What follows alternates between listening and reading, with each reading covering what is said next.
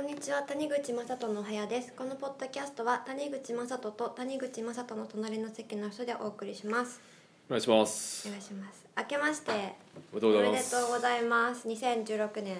猿年よ本年もよろしくお願いします。ろしくお願いしますで早速なんですが今日は、えっと、1月3日にワイヤードさんが、えっと、リリースした記事でウェブ関係者よ PV の話をするのはもうやめようこの記事がすごい人気っていうか話題になってたので PV についてページビューについてそうですね。まあ昨年からずっと言われてたんですけど、まあページビューっていうのは結構疲労するモデルなので、疲労あ疲の労疲労っていうのはあの要は根本的にはあのコンテンツのクオリティがあの全く関係なくても PV って上げられるから、釣りとか釣りとか何でもうんうん、あのまあコンテンツのクオリティにはあんまり関係ない指標なんですよね。うんうん、なんかあのそのワイヤードの記事うんになんかお手本っていうか、うん、例としてスライドショーをクリックするたびに1ク リあなんか PV としてカウントするやり方とかあるみたいなことが紹介されてて確か一に個すごいのが、うんあのザクザクっていうサイトあるじゃないですか。うんあそこであの女の子があの1枚縫うごとにあの1クリックっていう クリックすれば次の縫いでるやつが出てくるんですよ。どうやって出てくるんですねえ単に切り替えてるだけ、うんあのページを、うんあの1枚脱いだあの写真にね。うんうんでみんな喜んでもう猿のように押すからめっちゃ PV 上がるっていうすごい あれはあれでその振り切ってて海洋圏っていうか何なんだろうこのコンテンツいいなと思って見てたんだけど面白い面白いって言えば面白いけどそれ PV ですって言って出してたらちょっとアホっぽいかもだからその1枚脱ぐ写真撮るのと、あの例えば、まあ、我々がやってるような、ね、何十万かかけて作るページの 1PV が同じかっていう価と値、がねうんまあ、PV で見ると同じなんですよ。はいで疲れてくるじゃないですかこっちも。ねで、まあ、何が問題かというとあんまり本質的じゃないよねその広告としての効果としても、あんまり本質的じゃないっていうかあの、うんうんうんそればっかりで見てたら本質的じゃないってこえっとつまり内容が関係ないってこととはう、んうーんもう本当短絡的な広告でしかでできないよねう、んになっていくでしょうね。それクライアントもそれ求めてないですよね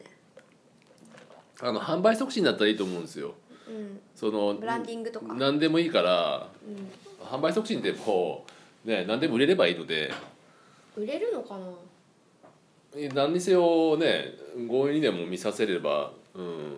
売れるっちゃ売れるからね、うんうん嫌われちゃうと売れないか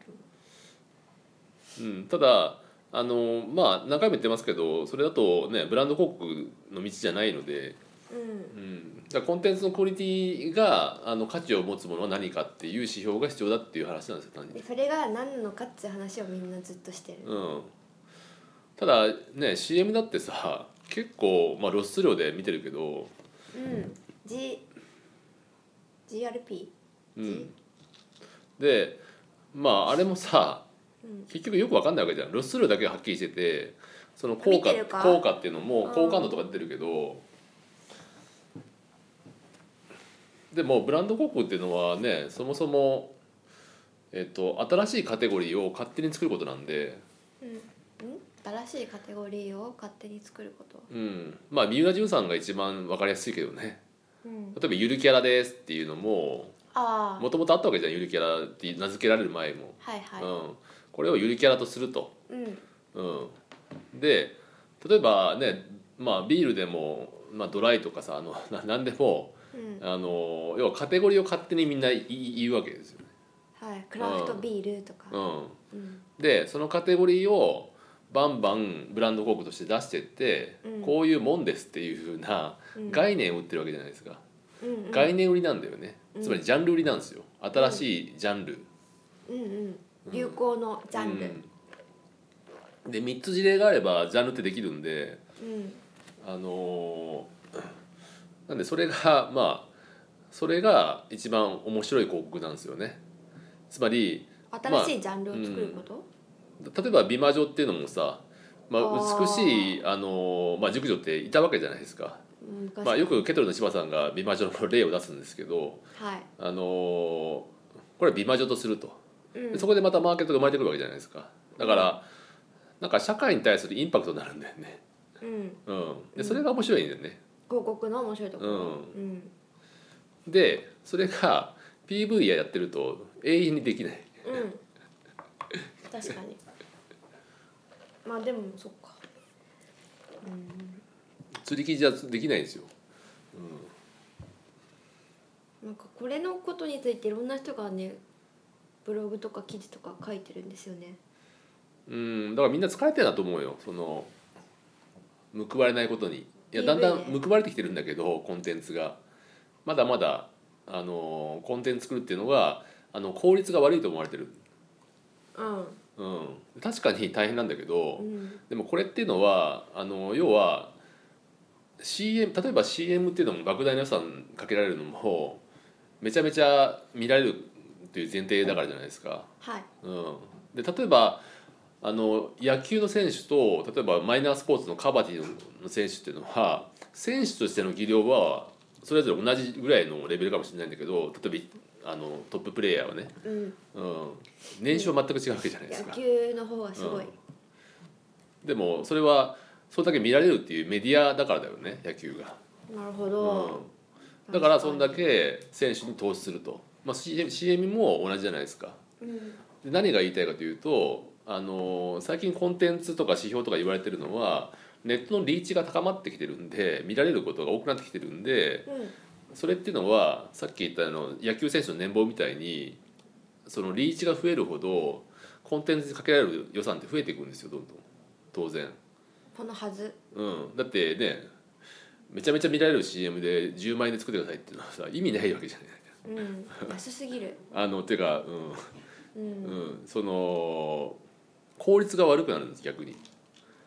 コンテンツを作らないことがつまりコンテンツを作った方が売れ効る率効率が良くなるわけですようんつまりあの効率がいい悪いっていうのはそれはリーチに見合ってるか見合ってないかってだけなんでね、うんうん、なんでリーチにあが増えるほどうんコンテンツ作った方が効率がいいという話になってくるわけうんうんうんで例えば LINE で誘導するともう200万とか見られるわけじゃないですか LINE の公式アカウントのメッセージからうんメッセージ配信すると、ってこととかとか、うん、でそうなってくるとまあ制作した方がいいんですよねちゃんと、うんうん、逆にそれってしないってことは例え例えるならさっき言ったようにどでかい CM で全く制作しないもの出すっていううんものと同じことになっちゃうからね極端な例えをすれうば、んうんそれはダメ、うん、ただここで問題になってくるのはうんあのー制作スキルがないんですよネットにはコンテンツのまだ、スキルっていうか経験者があんまいないうん、プラットフォーム事業なんで基本的にネットっていうのは、側を作る、うんうん、でここでちょっと注意したいのが、あのー既存の制作会社テレビとかの、あもしくは芸能事務所っていうのにうん、完全に依存しちゃうのはきついなと思っていて、依存ってはそのまま作ってってお願いするってこと、うん、はいだからある程度メディア側が企画を先導しないとまあ逆に危険だなと思ってるんですけどえねそれは媒体が違うからメディアが違うからテレビじゃないからあのーうん、つまり制作機能っていうのを中に持たないメディアっていうのはもう意味がない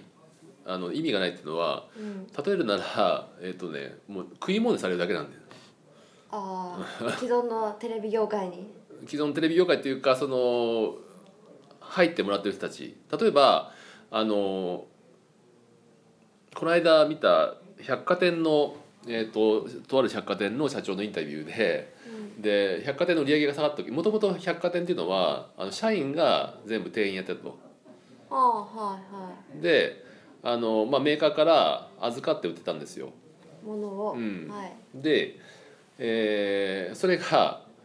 まあ、百貨店売り上げ下がってきたんでもうこれはあのメーカーから店員を派遣してもらおうっていうものに変わったと、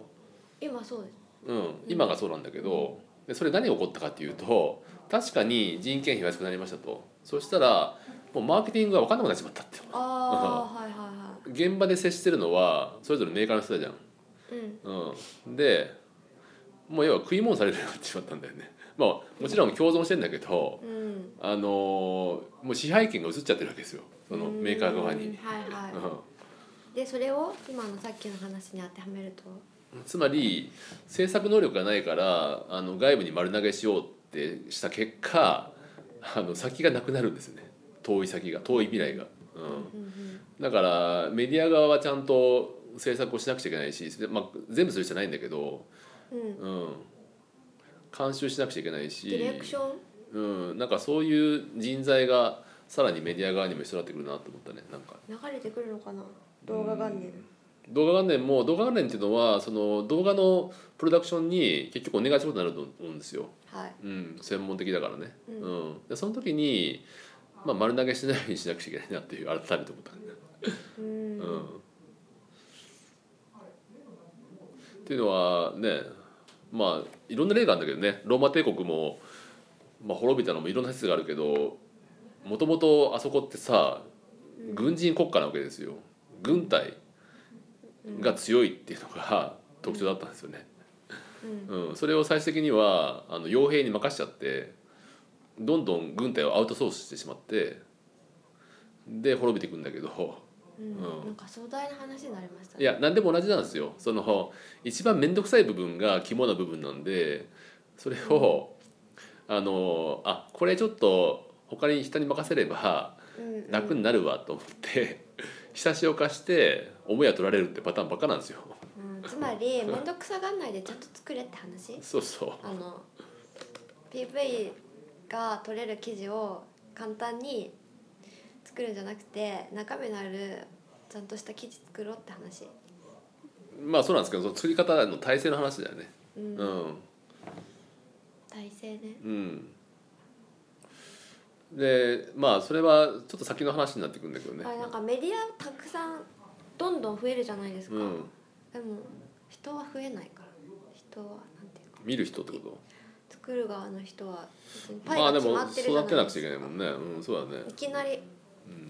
増えないっていうか、できる人がメディアの数ほどいきなり増えるわけじゃないっていううん